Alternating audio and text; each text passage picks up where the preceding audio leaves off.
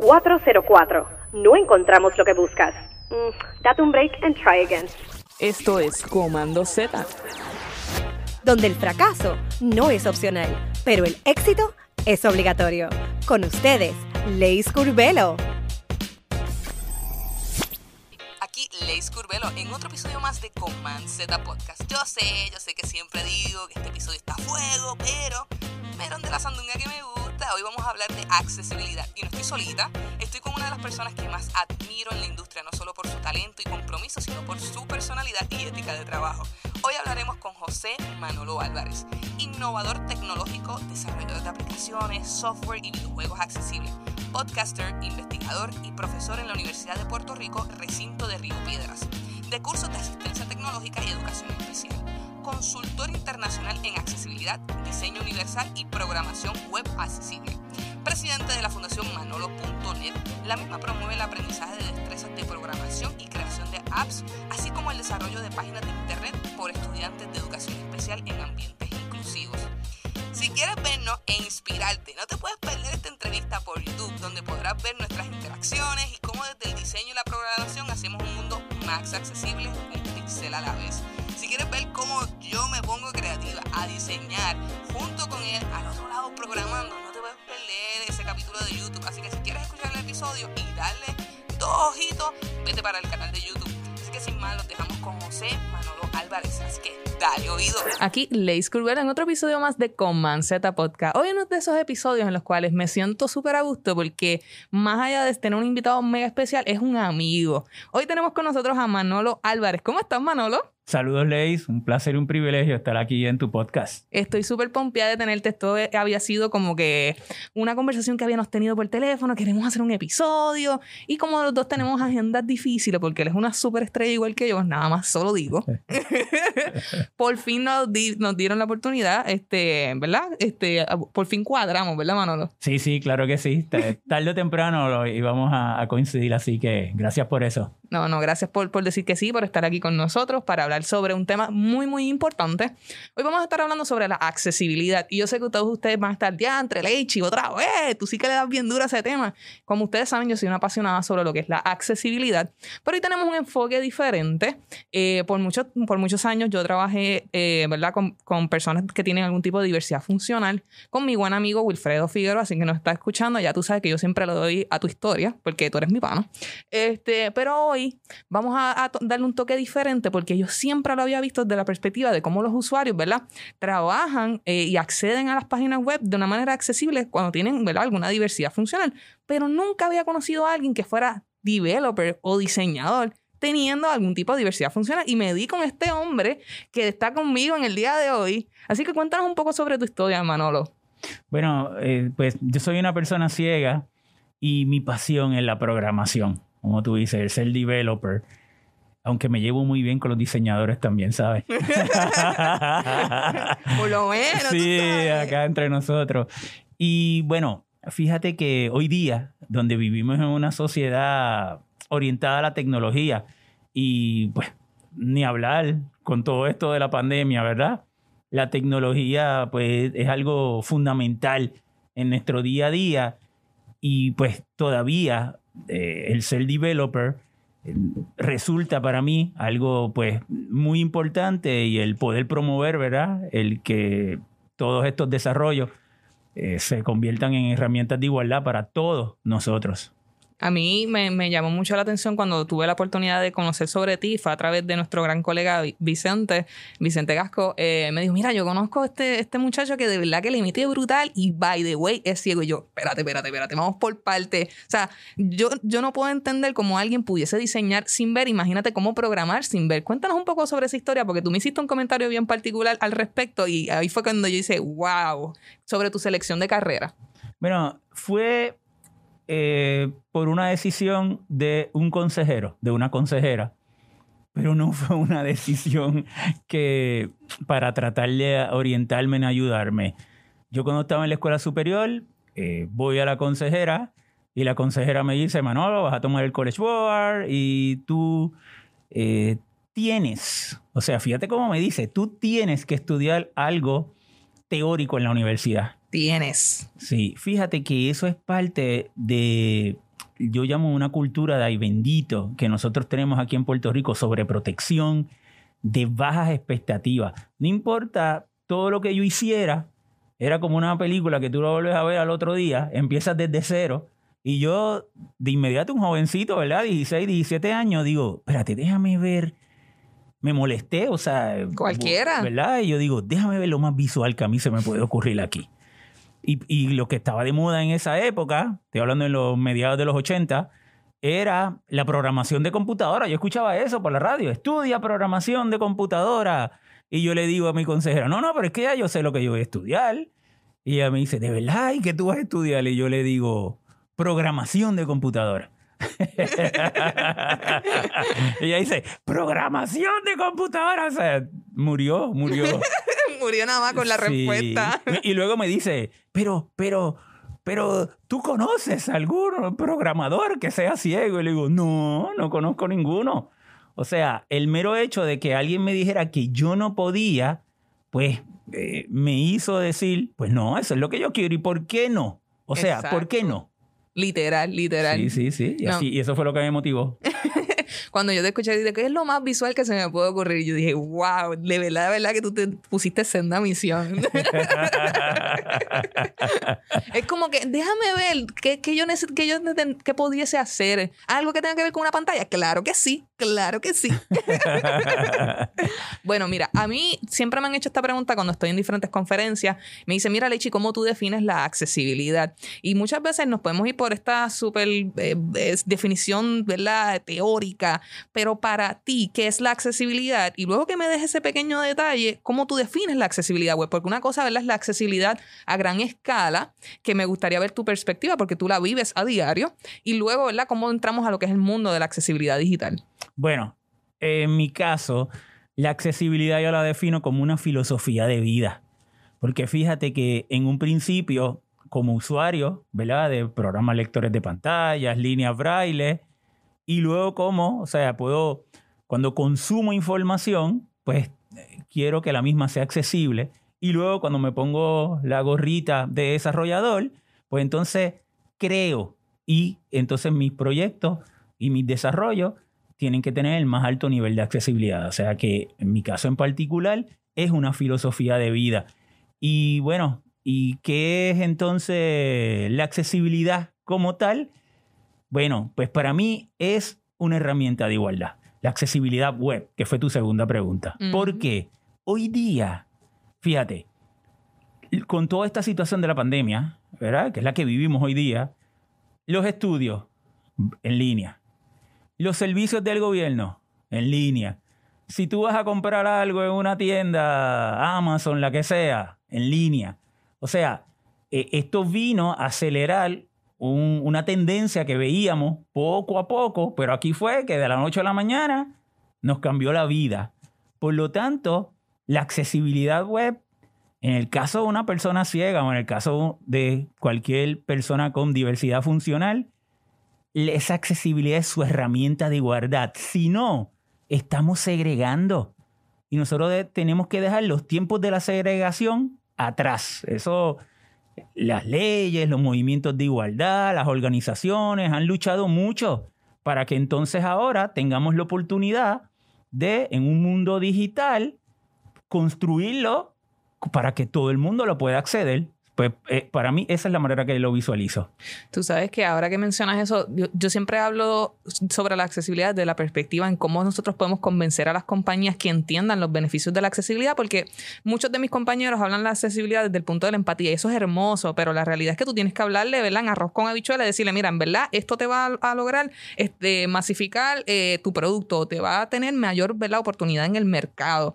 Y ahora que mencionas eso, yo, yo siempre pienso, ¿verdad? La accesibilidad como una innovación y una oportunidad, pero wow, no había pensado lo mucho que ha cambiado la pandemia eh, en cómo vivimos y, y, ¿verdad? Cómo probablemente muchas personas quedaron aisladas porque todavía es la hora que tenemos un montón de websites que no son accesibles, punto. Sí, La mayoría. Exacto, la mayoría, literal. La mayoría. La mayoría. O sea que ahora mismo está aún más marcada, ¿verdad? Esa desigualdad si no tomamos en consideración eh, el cómo diseñamos y cómo programamos eh, la web eh, y, y cuán importante puede ser para la vida de, de una persona que tiene algún tipo de diversidad funcional. Fíjate que la- hay, hay estándares, la WCAG 2.1, que tú tanto eh, le das la importancia en tu programa y te agradezco por eso. Es importante que nosotros siempre eh, promovamos ¿verdad? Eh, la accesibilidad, pero esos estándares realmente lo que, nos, lo que nos ayudan a nosotros es a, a tener un desarrollo que es totalmente eficiente, mucho más allá el yo cumplir unas guías para cumplir con un mínimo de una ley. Exacto. ¿Ve? Y, y la ley es importante, vivimos una sociedad orientada a las leyes, ¿verdad? Pero eh, yo siempre digo que las leyes, las leyes son importantes porque la buena intención it is not enough. O sea, y, y ya hay unas leyes que te, que te dicen, hay unos estándares, ¿verdad? En el caso de Domino's Pizza, que tú lo, que tú lo comentaste aquí en tu programa, es un, un perfecto ejemplo de cómo una ley tocó directamente a una compañía, ¿verdad? Y fíjate que en ese caso no solamente fue el, eh, eh, el resultado adverso a que ellos tuvieron que hacer la página web accesible y pagar una cantidad por eso, sino la mala publicidad. Fíjate, en una empresa, eh, el tú tener mala publicidad, a veces todo el dinero del mundo no puede comprar o no puede revertir eso, ¿verdad? Y el, el si tú estás programando con unas guías que te crean una eficiencia, por ejemplo, fíjate aquí en Puerto Rico, luego del huracán María, tuvimos un acceso limitado al Internet. Ujú. ¿Ves? Cuando tú, a mí me pasaba, yo iba a páginas que tenían un nivel de accesibilidad alto, doble A, y me cargaba. Y cuando tú te metías en una página que eso subía por allá una cosa y por otro otra cosa y eso no se sabía, muchas veces no me cargaba. Entonces fíjate que hasta en ese momento donde tú tienes un montón de potenciales de usuarios que son tus posibles clientes, hasta en esos momentos, el tú haber programado siguiendo unas guías, ¿verdad? Que te permiten que esa, tu desarrollo sea uno optimizado y totalmente eficiente. Qué, qué bueno que mencionas eso porque, de nuevo, o sea, las, las compañías piensan que, que simplemente pues, vamos a cumplir, vamos a hacer ese checkpoint por, por el hecho exacto, como mencionaste, legal. Pero por otro lado, se están peleando un mercado que tienen el mismo poder adquisitivo que cualquier otro tipo de mercado que tal vez ellos piensen que simplemente es su nicho. Entonces están, como tú bien dijiste, segregando, te- perdiendo una oportunidad de alcance en términos, ¿verdad?, de, de ganancia. Y por otro lado, eh, también el hecho de poder, ¿verdad? Yo, yo lo he mencionado en diferentes aspectos, de poder hacer un mejor ranking dentro de esas propuestas eh, de lo que es el Search Engine Optimization, que es otra, otra parte también que es sumamente importante. ¿Sabes qué? A mí me gustaría hablar sobre cómo, cómo el diseño aporta, ¿verdad? Estamos en un podcast de diseño, aporta a la, a la accesibilidad y desde mi punto de vista, eh, muchas veces simplemente dicen, ah, tiene que ser accesible, eso le toca al programador, pero se le olvida que la accesibilidad no solamente se limita a cómo funciona esa página, sino también tiene que ver mucho con colores, con contrastes, con la tipografía, los tamaños, la jerarquía e incluso la navegación que se tiene dentro de las experiencias de usuario. En términos de programación, ¿cómo, cómo afecta la- la- el diseño cuando no es un diseño accesible? ¿Has Ah. tenido esa experiencia? Sí, sí, he tenido la experiencia. Sin duda, tiene que haber una comunicación entre el programador y el diseñador. Eh, sin duda. Y fíjate una cosa, el diseño, el diseño es extremadamente importante porque nosotros promovemos la inclusión. ¿Ves? Yo como programador, por ejemplo, vamos a la guía 1.1, la más básica, el de escribir todas las imágenes con textos alternativos. Fíjate que yo te podría decir, oye, Leis, pues yo voy a hacer una página y para estar seguro de que cumpla, no le pongo ninguna imagen. Pero, eh, pero eso no es lo que nosotros, eso no, es- eso no es la accesibilidad. La accesibilidad es que tú pongas tus imágenes, pongas tus colores. Hay unas guías que te establece cómo hacerlo y que entonces haya esa armonía entre el diseño y la programación. Exactamente. Tú sabes que me dio risa porque dijiste eso y los otros, los otros días estaba leyendo un artículo que me pareció tan bueno. Era sobre cómo yo puedo hacer un, site 100% accesible dentro de las métricas de pruebas automatizadas que no sea accesible. Entonces, este muchacho hizo ese, blog y básicamente lo que tú dijiste, él no puso imagen, él simplemente puso todo negro, toda la tipografía la puso en, en el tamaño correspondiente según los guidelines eh, de la AA. Pero cuando una persona que, que pudiese acceder a través de una herramienta de tecnología asistiva entraba, realmente pues no podía, como que no, no la podía manejar correctamente bien. Eh, La, la preautomatizada, por ejemplo, hay herramientas como Lighthouse de Google que te, te dan un porcentaje cuán accesible es tu página. Te dice 100%, 99%. Eh, pero realmente eso no quiere decir que tu página es 100% accesible. Y, y ni, y ni siquiera ni hablar, ¿verdad? De, de cómo se realmente se ve. Pues eso es otra, otra, otra misconception, ¿verdad? Otra manera de que la gente piensa que la accesibilidad es fea. ¿Qué tú piensas sobre ese comentario? Que a mí No. me saca por el techo. No, es, es una manera, denota desconocimiento. Y yo creo que esa persona debería educarse, debería leer, debería buscar personas que puedan guiarle en ese proceso de lo que realmente es la accesibilidad. Aprovecho también para comentarte, ya que hablas de las herramientas, de esto que, te- que- que- que te pueden dar una idea, tú tienes toda la razón. No hay, no hay ninguna herramienta que te puede garantizar 100%, porque por eso tú necesitas el usuario, la experiencia de usuario, ¿verdad? Exacto. Y también quiero añadir que hay que tener mucho cuidado porque ahora hay compañías, como por ejemplo hay una que se llama Accessive, Mm. donde te dicen que ellos te ponen una, una linita de código en tu página y que por medio de inteligencia artificial te hacen el que tu página sea accesible. ¿Qué? Ellos cobran 50 dólares mensuales. Es una compañía de eh, Israel y tiene muchísimas. Por ejemplo, tú puedes ir a, a diferentes páginas comerciales donde ya lo tienen integrado. Y eso es lo que está ahora nuevamente en los tribunales de Estados Unidos. Fíjate que ya pasamos Domino's Pizza. Ahora es el que, porque fíjate, no hay, eh, o sea, yo tengo una imagen sin describir y la inteligencia artificial me puede dar un, me puede decir lo que ella entiende que está ahí y, y puede, y puede ser bastante preciso, se puede acercar. Pero mira, yo te voy a dar el mejor ejemplo. Yo pongo una foto de un coquí y la inteligencia artificial me dice rana saltando. Exacto. Oye, pa- pa- para que no haya nada, tú puedes decir, oye, por lo menos te está diciendo que es una rana, pero no es una rana, es un coquí. y se necesita que el que la puso ahí la describa, porque el que la puso ahí sabe cuál es el verdadero valor de esa imagen en esa página. Sabes que hemos, hemos estado dilucidando en, en algunos talleres que hemos estado brindando sobre la, la importancia que tiene incluso el, la- el tono y voz de una marca en lo que es el alt text. Muchas personas a veces olvidan que a través de estas técnicas de accesibilidad tú también puedes dar a entender el refuerzo ¿verdad? que puede tener tu marca en esa experiencia total. Por ejemplo, ASOS es una compañía que tiene un e-commerce sobre ropa y ellos cuando te están describiendo la pieza te la describen de una manera espectacular. Te dicen es un suéter de cashmere sumamente suave, eh, de tal color, y, y- pero de la manera en que te lo describen también te da te da esa percepción de cómo es la marca, cómo, cómo se comporta la marca. Por ejemplo, aquí en, en, Z nosotros somos Sandunga Creativa. así que los alt text de nosotros son así, sandungueros también, ¿verdad? Este, y, y- y uno Me puede... encanta.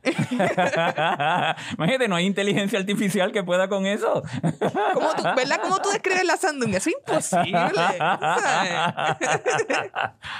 Así que eh, son, son otros de los, de los factores y aspectos que, que las compañías pudiesen aprovechar, ¿verdad? Sobre, sobre lo que es la, ac- la accesibilidad. ¿Sabes que Ahora que dijiste eso, no, no lo tenía dentro de- del rondón de preguntas, pero Dios mío, es que tenemos que hablar sobre ese tema. He visto una un millonada de herramientas como esa que mencionaste que te dicen, ok, tu página no es accesible, ponle este plugin dentro de tu, de tu web base y ya con eso vas a hacer la página accesible. Tú como programador, ¿qué piensas sobre eso? No, no, no. Eso no es una buena práctica. No es cierto. Y básicamente lo que eh, aquí eso llega al tribunal porque la empresa lo que te dice yo tengo que cumplir con un mínimo. Y bueno, yo estoy haciendo una acción afirmativa y tengo esta compañía. ¿ves?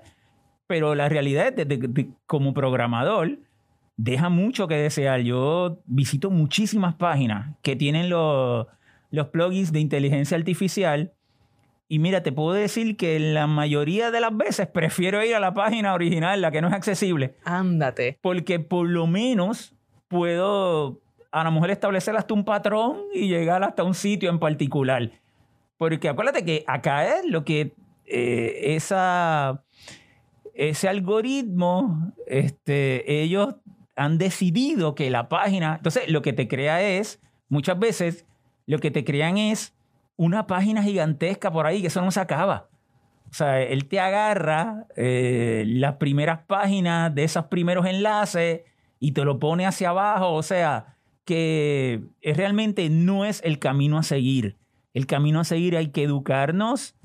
Eh, es que lo, que hace aquí Leis en su programa, que la accesibilidad es algo de tan alta prioridad y en nosotros y la persona que tenga un conocimiento y tenga una experiencia y puedan decirte, mira, este es el camino a seguir y luego ver esos resultados. Lo, lo bonito de la accesibilidad es que no solamente estás cumpliendo con la guía, estás cumpliendo con la ley, cumples con una responsabilidad social, sino vas a ver esos resultados de eficiencia en, cuando tú buscas, tanto que tú lo mencionas, cuando tú haces las búsquedas en Google, las imágenes, a dónde vas al, al text.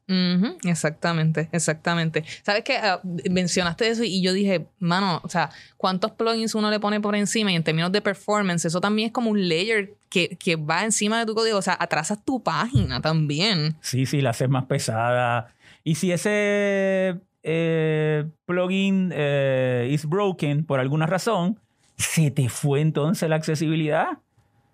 O sea que todas esas son consideraciones, es mejor desde cero, desde cero.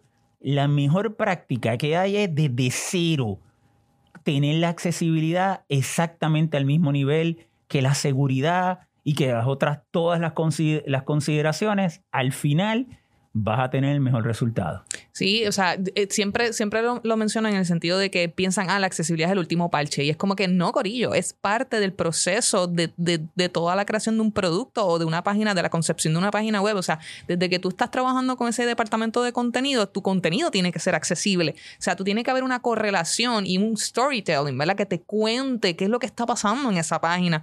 Igual con las personas de diseño, que, que esa página no solamente, ¿verdad? Se vea para las personas que tienen algún tipo ¿verdad? de diversidad funcional con respecto a lo que es el colorblind, sino que también sea legible. O sea, yo uso espejuelos, aquí no los tengo por la, por la cámara, pero, o sea, todo el mundo hasta cierto punto tiene algún tipo de diversidad funcional, es la realidad.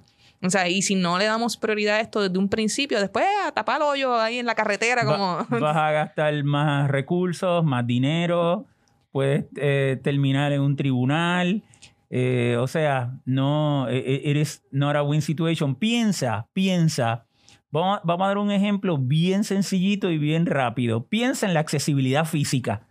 ¿Tú te imaginas tú hacer un condominio y después que se construyó tú dices, ay, espérate, tengo que ponerle elevador y ponerle rampa? después que hiciste todo el revolú. Pues es complejo. Así mismito, tú lo puedes llevar al área, después que tú hiciste un proyecto completo en el área digital, tienes que volver para atrás para... Y la aplicación de la accesibilidad es fácilmente lograble. Tú lo que tienes que desde el principio considerarlo.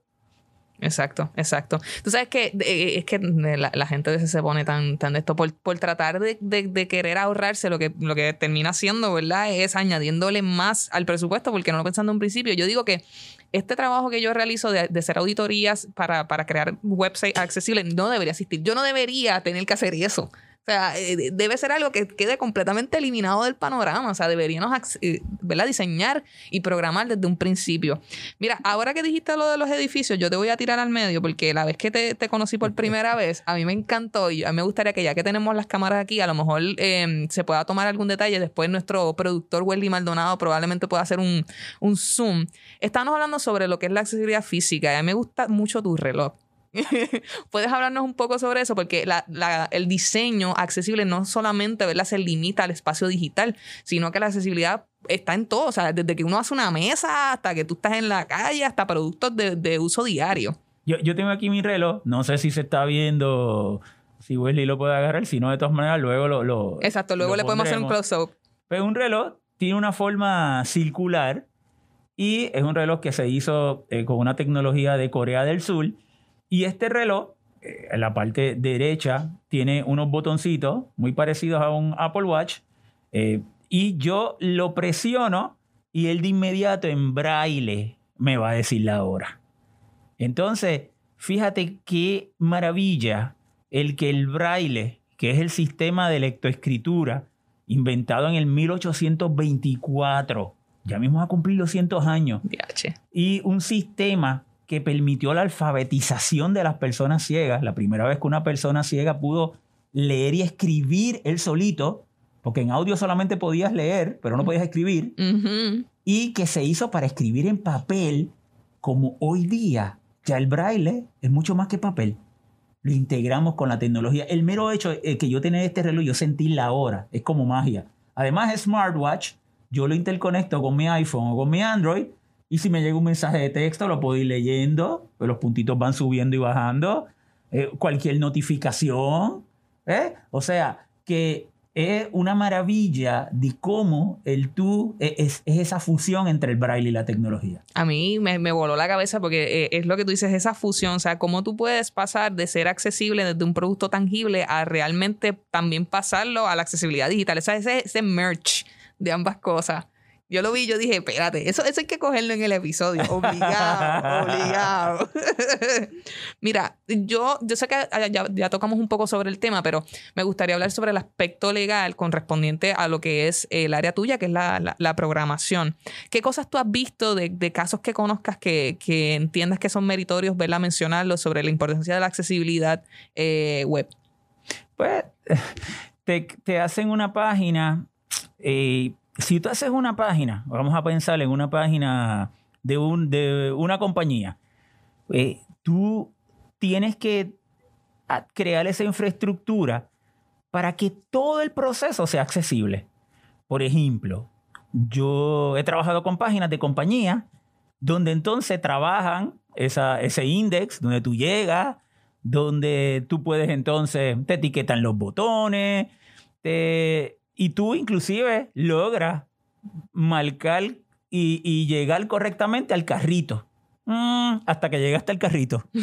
Que Y- se supone que es el punto de conversión, actually. Correcto. O sea, ¿cómo es posible que no te dejen... O sea, el- ellos quieren que tú compres, pero no te dejan. Sí, entonces en el carrito te ponen un, un- una- un formulario que no es accesible, no tiene los, los text eh, labels, eh, no sigue el reading order. Yo, yo, yo, yo navego con, con- en la computadora con el teclado, que es parte de la accesibilidad. No importa si tú lo haces con un mouse, tocando la pantalla con el teclado, eso, ese formulario tiene que ser accesible. Yo le doy tap y me dice, primer nombre, y ahí escribí José, loco por comprar mi producto, y le doy tap y me dice, dirección 2 y le doy tap y me dice email y le doy tap, no hay un reading order. El que lo está viendo, pues a lo mejor con su dedito, con el mouse, lo puede seguir. Ahí tú tienes un, un perfecto... Oh, ah, y al final, al final, te pone un captcha. Que se supone que el captcha tú lo, tú, lo de- tú lo deduzcas por lo que estás viendo en la imagen, como que, ajá, y si no puedes ver la imagen, caramba. Correcto. O te dicen, te vamos a poner uno en audio. Entonces te ponen una persona de, eh, en inglés hablando español Ay, y dice, no. por favor decir los números. One, three, one, seven, eight, da, da. Mira, yo- uno se pone tenso, uno... Entonces uno trata y dice, ese no es el captcha. Entonces, la persona que vio ya compró. Pero yo, que tengo el número de tarjeta en la mano, no lo puedo hacer. Es una situación absolutamente frustrante. Y fíjate este otro elemento de la usabilidad, Leis. Yo tengo las destrezas tecnológicas. Exactamente. Domino el uso de la tecnología. Tengo el lector de pantalla, pero es la inaccesibilidad de esa página web la que se convirtió en un discrimen. Porque la única razón por la que yo no pude comprar era porque era ciego. Tú sabes que a mí me, me, me hierve la sangre y tuvo un compañero que un momento dado me dijo, es como si, como si la gente olvidara que yo también puedo comprar y que tengo poder adquisitivo, que, que, que la gente piensa que los ciegos no tenemos dinero. Y yo me quedé como que, ¿what? Sí, sí. Y es cierto. O sea, ¿cómo es posible que tú no puedas hacer una compra por el simple hecho de que no puedes ver eh, la pantalla? Es como que, hello, do you want free money? O sea, que... de verdad que, ¿sabes qué? Vi un caso, eh, estuve leyendo un caso hace poco, lamentablemente no recuerdo, lo puedo poner en los show notes cuando termine este episodio, pero no recuerdo el nombre de la compañía, pero el caso básicamente era, eh, esta compañía decía que era completamente accesible y una persona no pudo acceder al contenido de la página para hacer una compra.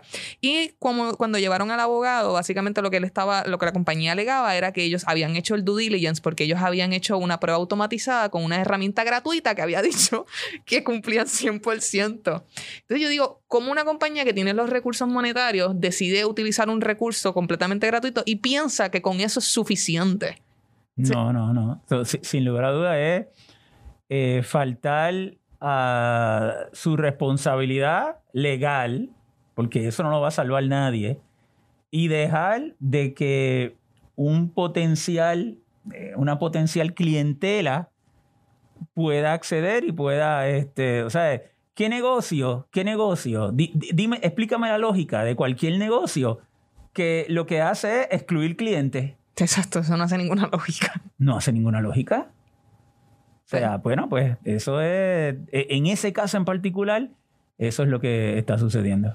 Mira, eh, hay mucho, ¿verdad? Yo, yo recalco muchísimo sobre los beneficios de la accesibilidad en términos del diseño para las compañías. Yo hablo mucho del Search Engine Optimization, hablo sobre el nuevo algoritmo de Page Experience en términos de posicionamiento, pero en términos de eficiencia de código o en términos de programación, ¿cuáles son los beneficios de las compañías al empezar a pensar en la accesibilidad? Bueno, ti- tienes un código más eficiente, tienes un código que le puedes dar un mayor mantenimiento, eh, tienes un código más estructurado. ¿eh? Todo eso, eh, cuando tú tienes miles y miles y miles de líneas de código, puedes representar eh, la diferencia, principalmente en un mundo tecnológico donde hay cambios constantes. Y bueno, hoy día pues yo puedo programar en X y mañana quiero programar en Y hasta pa- para aportar eso, la portabilidad, el aspecto de accesibilidad eh, es, es un beneficio. Definitivamente. Yo, yo, yo hablo mucho también sobre la, sobre la innovación. En un momento dado, cuando se hicieron los voice notes, la gente era porque, ah, no quiero textear, pues voy a enviar un voice note. La, la verdad, cómo revolucionó eso la, lo que es las comunicaciones. Hoy en día casi nadie textea, todo el mundo envía un voice note. Este, así que eh, también las compañías deben pensar la accesibilidad como, como una manera de innovar y de ser más eficiente y más rápido en la manera en que distribuyen sus productos y sus servicios. Em, a mí me gustaría de que, porque lo vamos a hacer, vamos a estar grabando para que las personas que, que nos estén viendo a través de YouTube también puedan este, se- seguir todo, toda la dinámica que vamos a hacer. Pero para las personas que nos están escuchando a través del podcast, me gustaría que tú describieras cuando tú entras a una página web, qué herramientas tú utilizas, eh, cómo, cómo navegas esa página. Con- utilizo un software que es un programa lector de pantalla. Esos programas hoy día se pueden conseguir ya sea desde una tableta, desde un celular, desde una computadora. Generalmente ya está integrado en las opciones de accesibilidad, solamente hay que activarlo. ¿Y qué, es un lector de pantalla? Bueno, es un programa que de una manera parlante me va a ir diciendo la información que se orienta visualmente. O sea, ¿qué yo hago? Una navegación no visual. Y por eso es tan importante la guía de accesibilidad. Además de eso, yo le conecto un dispositivo braille, se conoce como una línea braille, donde lo mismo que me está hablando, ¿verdad? Eh, por ejemplo, entre una página, yo generalmente entre una página, lo primero que hago es le doy el número uno para ir al H1, para ir al, titular, ¿verdad? Si se siguieron las guías y se pusieron los encabezados en jerarquía correcta, eso me va a dar una idea de dónde yo estoy. Y luego que yo le doy ese H1, fíjate que entonces ya sé si puedo bajar, si puedo tratar de seguir otro heading. ¿eh? Si, si encuentro una imagen, vamos a suponer que luego ese H1 bajé y encontré una imagen y me la describe en texto, me valida que llegué al sitio o que, o que estoy navegando correctamente. Ahora, tú te imaginas que yo le doy un H1 y me dice, pues bienvenido a la tienda XZ o al servicio de gobierno XZ y de inmediato yo baje y me diga gráfico. Ya Sí. automáticamente me desorienté. Algo tan sencillo. ¿Por qué? Porque mi lector de pantalla, al encontrar una gráfica sin texto alternativo, no tengo la igualdad de saber por qué esa imagen se puso ahí y cuál es el significado de esa imagen. Exacto. A mí me molesta porque a veces dicen, ah, voy a describir la imagen, ah, es una foto de perfil. Dale la correlación, dale el contexto de por qué está ubicada ahí, cuál es la referencia que tiene, ¿verdad? O la, o la conexión que tiene con ese texto que tiene al lado. O sea, no, eh, es como que, no sé. Ay, Dios mío, estos temas me, me suben la presión. Yo estoy muy joven para estas No, cosas. no, suave, Ley, suave. Oye, quería añadirte rapidito, ahorita que hablaste de las compañías, es bien importante las tendencias. Y yo oh, le- les digo, y mira, vamos a hacer, vamos a hacer una pequeña investigación. Busca las grandes compañías. Las grandes compañías muchas veces nos sirven como modelo a seguir. Tú buscas todas las grandes compañías en los Estados Unidos y fuera de Estados Unidos ya todas tienen un departamento de accesibilidad digital. Wow, es cierto, fíjate, no lo había pensado. Entonces, fíjate que si ellos, ellos nos están enseñando el camino. Y si tú como empresas quieres crecer, si tú como empresa quieres seguirle los pasos a modelos exitosos, debes seguir esos modelos y debes hacer lo que ellos, esa tendencia y la accesibilidad es una de ellas. Diantre, fíjate, no lo había puesto en perspectiva. O sea, Google tiene un departamento específico para eso. todas, todas, todas. Y, tú puedes seguir bajando. El, área de banca, ni hablar. El área de las líneas aéreas, ni hablar. Eh, lo, último, lo último que eh, tuve la oportunidad de, de, eh, tomar, de, tener contacto con ellos es McDonald's. Ya los kioscos los kioscos que, que tienen en, sus restaurantes en Estados Unidos, creo que ya, ya, están en 400, ya tú le puedes activar el lector de pantalla y una persona puede ir al kiosco y mover su dedito como si estuviera haciendo un celular o una tableta y eh, por lo menos saber el menú y esos menús pues se le incluyeron las calorías y se le incluyó el precio. Mira, y aunque después tú hagas la fila, pero automáticamente lo puedes ordenar también desde ahí. O sea, solamente hay que ver lo que hacen las grandes empresas que invierten un montón de dinero en Research and Development y la accesibilidad digital ha subido a un nivel altamente prioritario para ellos. Gente, escuchen, después no digan que nosotros dijimos. y hagan el ejercicio. hagan, ah, es más, hagan la asignación. Exacto. Vayan y hagan la asignación. Ah, exactamente, exactamente. Ya estamos llegando a las secciones recurrentes del podcast. Estas son las que te gustan. Me dijeron que tú eres fan. Mira, yo aquí diciendo que él me escucha. Mira, vamos a fallando en lo fácil. Y es que si yo lo digo, la gente me pichea. Pero si tú lo dices, probablemente se les va a quedar más fuertemente. ¿Cuáles tú crees que son los errores más comunes cuando los diseñadores olvidan la accesibilidad? Bueno, yo te voy a dar un error eh, bien común y que encuentro básicamente todos los días ahora, luego de la, con toda esta situación de una educación virtual. Y es en el uso de los documentos. Fíjate que en la accesibilidad mm. web, además de esa página, también están esos, esos documentos que te complementan, ¿verdad? Mira, el PDF. Lo, el, ese fallando en lo fácil es personas que le sacan la foto. Usted nunca le saque la foto a, a un texto y lo publique de esa manera, porque eso no es accesible, eso no tiene OCR. Pero te voy a decir cuál ha sido lo fallado en lo fácil más brutal que yo he visto. Lo, lo, vi, eh, lo he visto varias veces. Personas que hacen eso.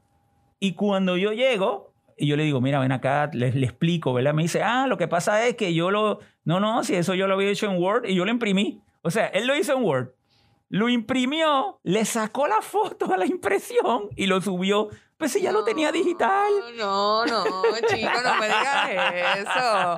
Sí, porque después cuando tú vienes y dices, vamos a leer el PDF, imagen, es una imagen gigante. Y es como. Y ya lo tenía digital, lo único que tenía que hacer era guardar, validar, ¿verdad? Con, que tuviera, ¿verdad? todas las consideraciones de accesibilidad y lo guardabas ahí mismo y lo subías. Manolo, me va a subir la presión con este episodio. Dios mío. Y en términos de programación, porque tú puedes hablar de las dos, ¿cuál tú crees que el error de fallando en lo fácil cuando eh, ves este, chicos que están comenzando la programación y tú dices, diantre, pero eso no es accesible por tal razón? Bueno, fíjate, uno de los errores más comunes con la programación es que la programación eh, requiere, e, e, es, un proceso de aprendizaje. La programación eh, requiere años para tú ir mejorando tus técnicas y mejorando esos desarrollos. Muchas veces yo encuentro que hay programadores, principalmente los jóvenes, que quieren hacer los megaproyectos súper rápido y utilizan mucho, pegan muchos códigos ya hechos, o sea, eh, ya utilizan, y, entonces eso te hace ineficiente porque es una manera de yo como marronear y tratar de hacer este, algo muy rápido y muy fácil. O sea, en la programación eh, todo tiene su tiempo. Y en muchas ocasiones eh, a, mí me, ha sucedido eso. Yo rápido me di cuenta cuando ahí lo que se hizo fue, se trajo pues un módulo de otro sitio y pierde totalmente ineficiencia. Luego eso no se actualiza porque no hay manera. Entonces, tú como programador, oye, ve poco a poco y eh, pregunta. eh, la programación es, de, es- tú tienes que ser autodidacta. Tú nunca vas. eh, mucha gente me dice, ah, yo quiero aprender a programar y quiero hacer un videojuego en un mes. Dios mío. O sea, uno tiene que tener, lo, lo más bonito del mundo es uno ser optimista, pero uno tiene que también ser realista porque fíjate que en ese caso tú te vas a frustrar o vas a hacer lo que yo te digo, vas a empezar a copiar un montón de, de módulos, vas a empezar a, a copiar un montón de código. Yo no te puedo enseñar programación y, y empezarte a pegarte código. Yo tengo que enseñarte con lo básico y qué son las variables, cómo funcionan X, Y, Z. Y entonces vamos llegando. Y, y eso te crea, eh, tú rápido te das cuenta y al fin y al cabo son proyectos que no se desarrollan en su máximo potencial. Cuando tienen probablemente ideas in- inmensamente espectaculares, pero, pero realmente en términos de, de cuando lo van a producir, pues no, no llegan a. Em, historias de terror, yo te voy a dar la mía y, y me da mucha alegría que, que tú tuviste, que fuiste parte de, de, de esas historias de terror. Ay, Dios mío. Cuando nosotros estuvimos trabajando para votar, que fue una iniciativa para las personas que nos escuchan que no son de Puerto Rico, fue una iniciativa para poder, eh, ¿verdad?, educar sobre cómo era el proceso de votación eh, en las elecciones generales de aquí para escoger el gobernador de Puerto Rico y otras, y otras plazas también. Eh, estuvimos, ¿verdad?, eh, Manuel eh, Luciano, estuvimos José Padilla y yo viendo cómo podíamos hacer esta página para que la gente entendiera, ¿verdad?, cómo, cómo podían aprender a votar, porque aquí en Puerto Rico, para los que nos escuchan de otros países, la manera en que nosotros votamos es muy particular, es, es bastante complicada. Eh, así que nosotros nos dimos la tarea de hacer un simulador y poner esas papeletas disponibles eh, para que la gente la practicara desde el teléfono. Y un momento dado, yo recuerdo haberle dicho a los muchachos, Corillo, tenemos que hacer esto accesible. Y ellos estaban como que, ah, tranquila, estamos súper cool, como que esto está ya ready to go, porque ellos eh, ya llevan mucho tiempo programando y sabían, ¿verdad?, Eh, lo que eran los principios básicos de la accesibilidad. Yo dije, ¿sabes qué?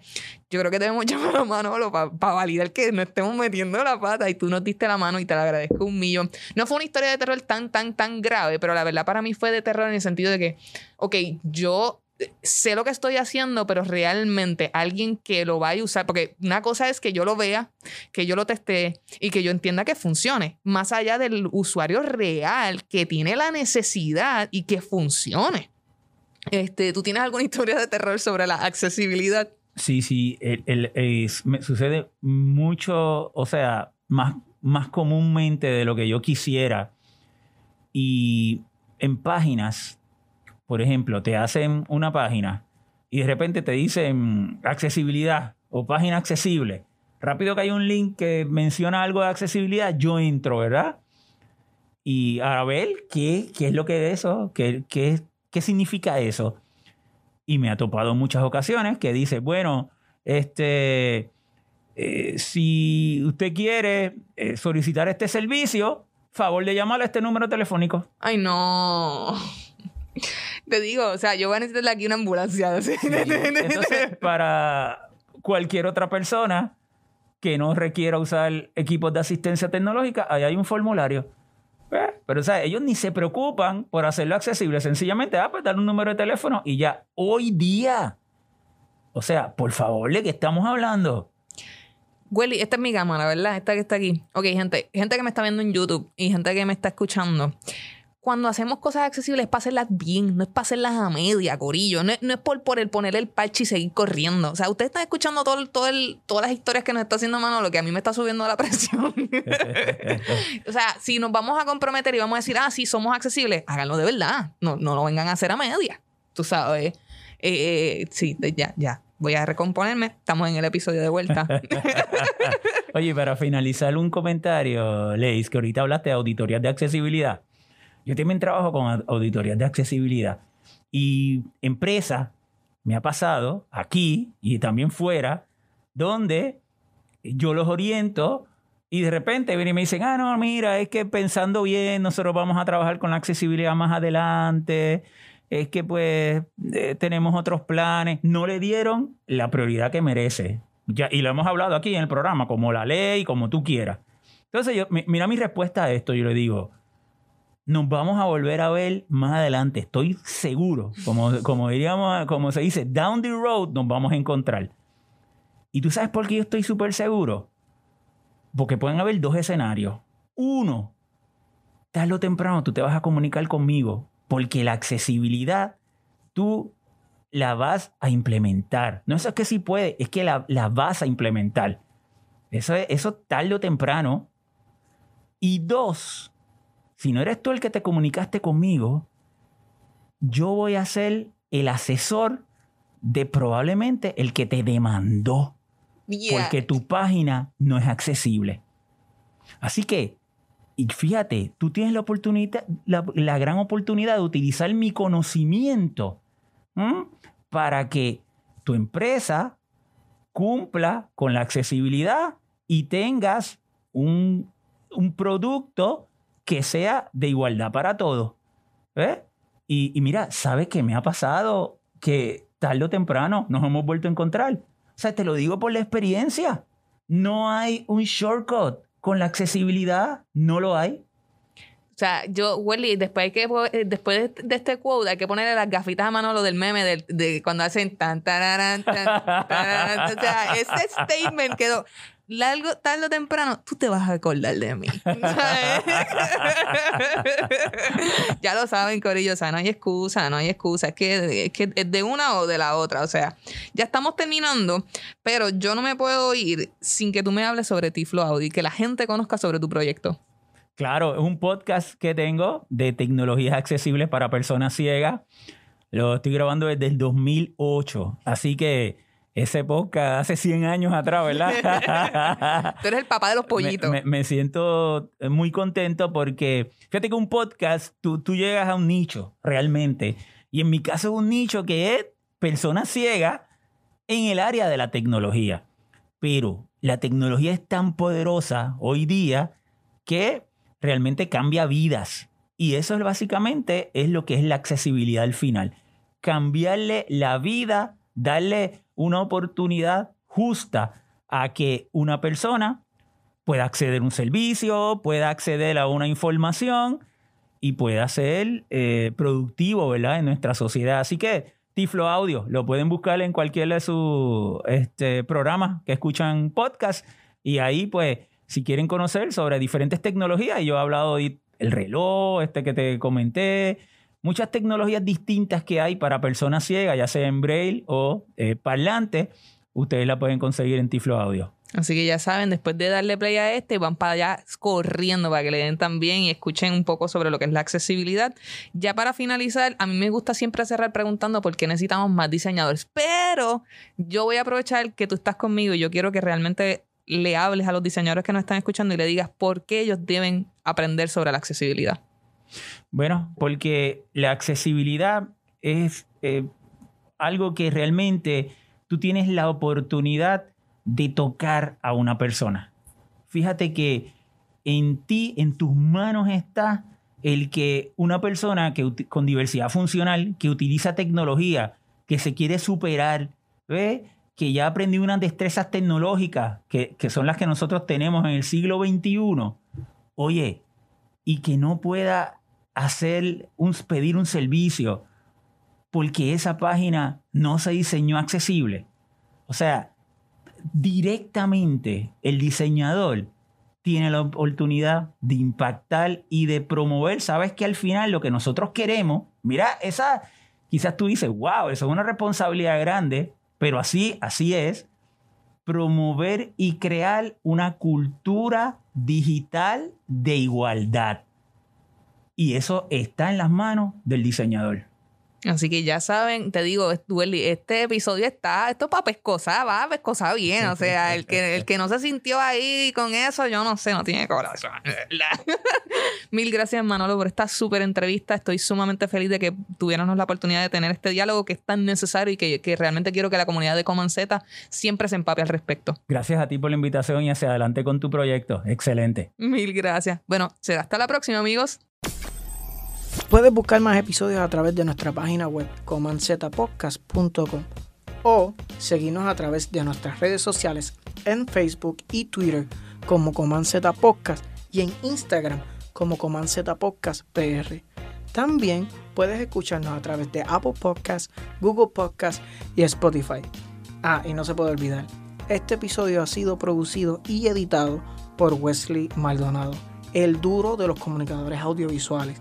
Si quieres sonar como nosotros, escríbenos a comanzetapodcast.com y vamos a darle ese toque a tu sandunga creativa. Las opiniones vertidas en este programa son exclusiva responsabilidad de quienes las emiten y no representan a Coman Podcast ni a sus auspiciadores.